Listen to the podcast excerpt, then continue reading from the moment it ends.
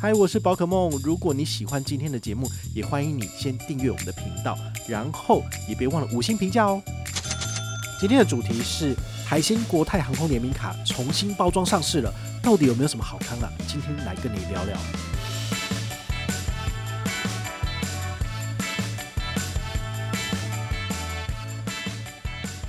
好，把它来配加进去，等于是五元就可以一礼。哇，这个听起来好像蛮厉害的。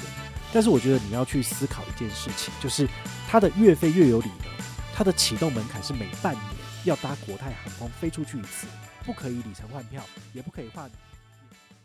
嗨，我是宝可梦，欢迎回到宝可梦卡好哈。今天呢，来跟大家聊聊这个航空公司的联名卡哦，尤其是国泰航空推出来的联名卡哦，在台湾有两张，一个是国泰世华的亚洲万里通联名卡，另外一个就是台新银行的国泰航空联名卡。那这两张联名卡差在哪里？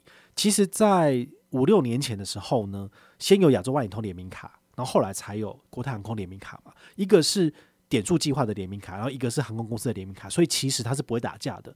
但是在疫情这段期间呢，国泰航空它很明确的就是要把亚洲万里通收掉，然后就变成他自己麾下的一个子公司一个系统而已。他没有打算让它就是变成一个全方位的这个对点系统。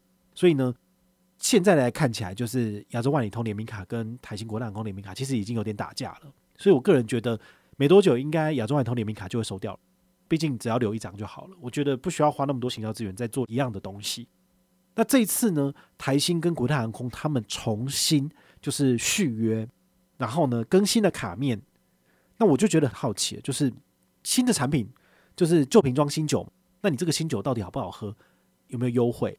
这是大家最关心的吧？好，我看了一下官网，他所说的两个重点，第一个就是首刷可以送你四万里，第二个呢是 LINE Pay 支付也有五元一里。这听起来好像还不错，但是事实上真的有这么好吗？我觉得这个就是我们大家要去讨论跟了解。那第一个呢，要跟大家讲的就是这三张卡片，哈，国泰航空世界卡、跟国泰航空翱翔钛金卡，还有国泰航空的钛金卡，这三个卡片呢，它的刷卡累积比例。都没有改变，那再来，他所收取的年费也都没有改变，所以在这种情况之下，你会有什么动力想要去办吗？毕竟国内二十二元才一里，海外十五元一里，其实它是非常非常不具竞争力的。所以对于我来讲的话呢，我会把它的年费把它看成是缴了一笔年费买里程。那你想想看哦，现在一里大概是零点三元左右，所以如果你缴两万块的年费，你除以零点三，算出来是多少？六六六六六，也就是说，他的新护理至少要给我六万七千里以上，我才会觉得他是值得的。但是你知道，他官网说最高四万里，那这个四万里是怎么来的？就是缴交年费之后刷三万给你三万里，另外一个一万里是登录活动，然后再多一万里。但是这个名额只有几个？五十个名额。你知道在二十八号中午十二点就已经额满了吗？然后他就是。很佛性的说，那我们二十九号早上十点，我们再来开放三十个名额，那那也是瞬间满啊。那我想说，难道这张联名卡他就只想要找八十个人吗？不然你只给这么少的优惠，那我们其他人没有登录到的，哦，我们就是白痴吗？所以我觉得这个是一个非常非常吊诡的一个行销活动，就是怎么会只有八十个名额？一个堂堂的前五大银行，然后一个这么大的航空公司，怎么会只有八十个名额？在这种情况之下，就变成你缴了。两万块年费刷三万元，但是你只有拿到三万里，那这完全完全不合啊！好，我我觉得我就不会去办这个卡片了。好，所以更遑论是其他等级的卡片，它的缴年费然后拿里程这一点怎么算都是不划算的啦。好，所以我觉得这是他嗯、呃、很不 OK 的一点。好，那为什么他会这样做呢？我个人觉得就是没钱吧，没钱，但是有想要有一点 something 出来，然后就做一个很畸形的行销。好，其实是蛮可悲的。那我也一直在思考说，到底他的客群是谁？是给谁？只要我找到这个客群，这个客群呢就会去办吧。我们不要去骂他，不要去讲他，我们就帮他找客群。然后我想半天，我真的是不太知道，因为缴两万块年费，你总是要有一些卡级会员福利权益吧？结果他送你的机场接送只有四趟，他送你的机场贵宾室只有八趟，缴两万块年费只有这些东西。美其名说给你四趟寰宇商务通关，但这个商务通关就是说让你快速进出，然后呢就用高尔夫球车把你载过去，就这样，你没有办法去使用它里面的贵宾室，然后可以餐饮服务都没有，你也不能去洗澡。但以前的这个寰宇尊荣通关是整套都有的，但是寰宇商务通关就是让你进出而已。好，所以我觉得送你四趟寰宇商务通关，我觉得也没有什么价值啊。好，可能可以帮你省一点时间啦，但是我觉得诚意真的是不太足。我们再来聊一下这个月费月有理的指定通路五元一里，我觉得他有抓到一个亮点哦，就是银行在打造这些产品的时候，他一定要找到一个有亮点的东西，所以他特别把 Line Pay 加进去。好，把它 Line Pay 加进去，等于是五元就可以一里。哇，这个听起来好像蛮厉害的。但是我觉得你们要去思考一件事情，就是它的月费月有理呢，它的启动门槛是每半年要搭国泰航空飞出去一次，不可以里程换票，也不可以买欧舱跟居舱的子舱位。这代表什么意思？就是最便宜的机票你不能买。好，你就算是飞香港，你也要买比较贵的机票。所以你必须要去思考，你这半年之内你会出国吗？你如果要出国的话，你会搭国泰吗？你会搭国泰的话，你是要去日本、韩国还是去香港？如果你都没有要去的话，那你是不是就没有办法达成这个条件？那你就拿不到这个指定通路五元一里，就算可以绑 l i Pay，你也是看得到吃不到。哦，这个是一个最大的问题。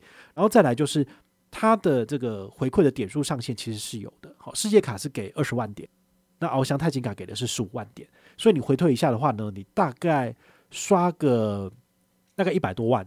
就到顶了，好，一百多万，你可能觉得好像还好，但是你不要忘了，会玩里程的人，他们都是百万刷手以上，他用这个活动期间给你二十万点的加码上限，去限制了你的刷卡消费，所以你可能会以为说啊，我就每个月一直刷啊，狂刷，一直用 iPad 一直刷，一直刷，我可以拿到好多好多的里程数，那你殊不知你上限就是二十万点，你超过的就是只有国内二十二元一里，那其实是差蛮多的，好，所以这个是你必须要去注意的。第三个就是它的额外加码的里程数，在二零二四年的八月份才会回归到你的账上。如果你以为你现在刷，下个月就可以拿到，那就错了。也就是说，这二十万里会在明年八月汇到你的账上，你之后才能够拿来兑换里程。如果你在今年三月、四月份就要去规划里程的话呢，这个五元一里你是拿不出来用的。好，所以呢，这个游戏规则其实是限制重重。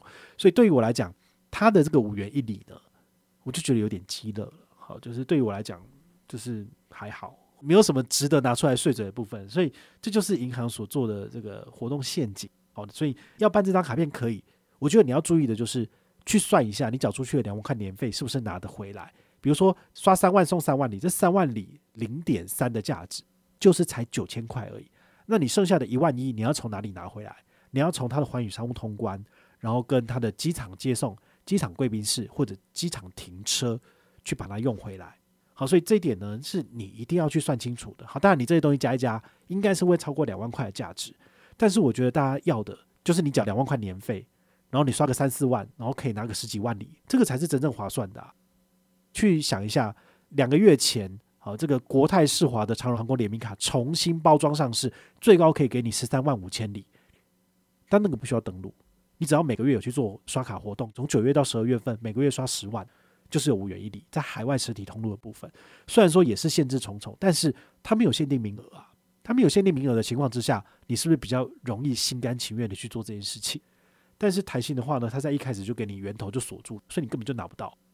对于我来讲，这是一个非常不好的情形，我就会非常非常的担心，就是会不会有人被骗？那你都接受新闻讲的最高给你十三万五千里，然后可以换什么五个人全家一家五口去东京玩？或者是一趟台北巴黎的特选经济舱，然后再加上一趟台北东京，但问题是那十三万五千里你根本拿不到啊，哪轮得到你啊，对不对？所以我觉得这个是有非常非常多的行销陷阱跟所谓的叠床架屋的优惠在里面。所以这种卡片呢，其实我真的看一看，我会就是有一个心得，就是你不如使用国泰世华 Cube 卡。国泰世华 Cube 卡，你只要在三趴的通路刷，你就算没有国泰世华世界卡，你也是十二元一礼。从二零二四年开始，你有国泰世华设计卡，你就是十元一里。十元一里是不是比台新国泰航空联名卡的国内二十二元一里、海外十五元一里还要高？对不对？所以我觉得，嗯，这个其实一比就是高下立见。好，所以对于我来讲，我会推荐你先办免年费的这些 Cube 卡。好，那你办下来之后，你刷刷看，如果你的刷卡额可以撑得起这些里程兑换，好，你觉得 OK 的，那你再来考虑要不要办这种联名卡。因为联名卡是要缴年费的，好，所以这里你要特别去想清楚，缴年费一定要拿到更多的东西，我觉得才划算。那甚至这种年费型的卡片，我都只叫你办第一年就好。为什么？因为他第二年就没有很好啊。那他第一年又给你这么烂，为什么要办呢？好，所以我觉得我的逻辑应该算是非常清楚。台湾的银行怎么玩，你就用这个方式去破解就好了。所以这张卡片的结论就是，你可以不用办，但如果你真的非办不可的话，请你为你自己找到非办不可的理由。那这样子的话，你才不会事后在那边干说啊，我被骗了，刷了那么多，我什么都拿不到，我好衰，我好惨哦，对不对？就是看吧，就叫你办 Cube 卡就好啦。